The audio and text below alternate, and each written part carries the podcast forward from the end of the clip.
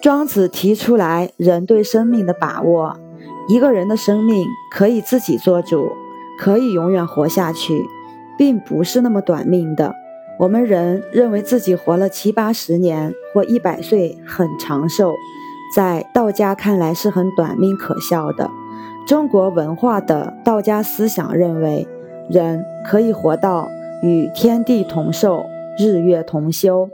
为什么我们人做不到呢？道家思想同佛家思想几乎相同，都是我们自己糟蹋的，所以活该早死。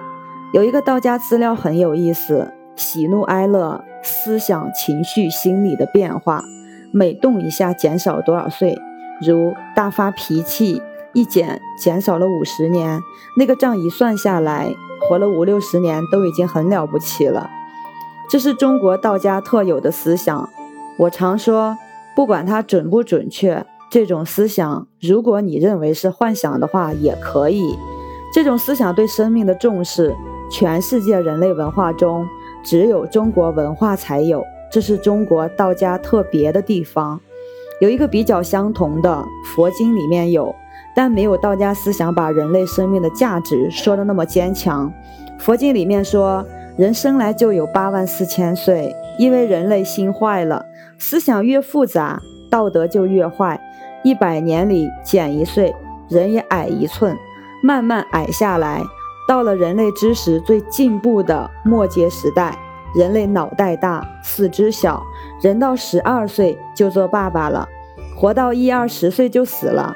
在那个结束里，草木都可以杀人，空气都可以杀人，最后人类统统死光，只剩下五百人做人种子。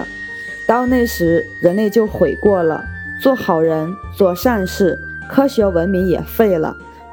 人还是靠劳力规规矩矩做人，那么人类一百年里加一岁，人长一寸，一直到八万四千岁，这么一个来回叫一劫。这是佛学里关于宇宙生命结束的一种说法，同道家的说法很接近。为了解释而不中道夭者，我们用到了佛家的说法。现在还是瞧瞧道家的看法。彭祖年高八百岁，算是短命的。庄子在《逍遥游》里提到：“处之难有明灵者，以五百岁为春，五百岁为秋。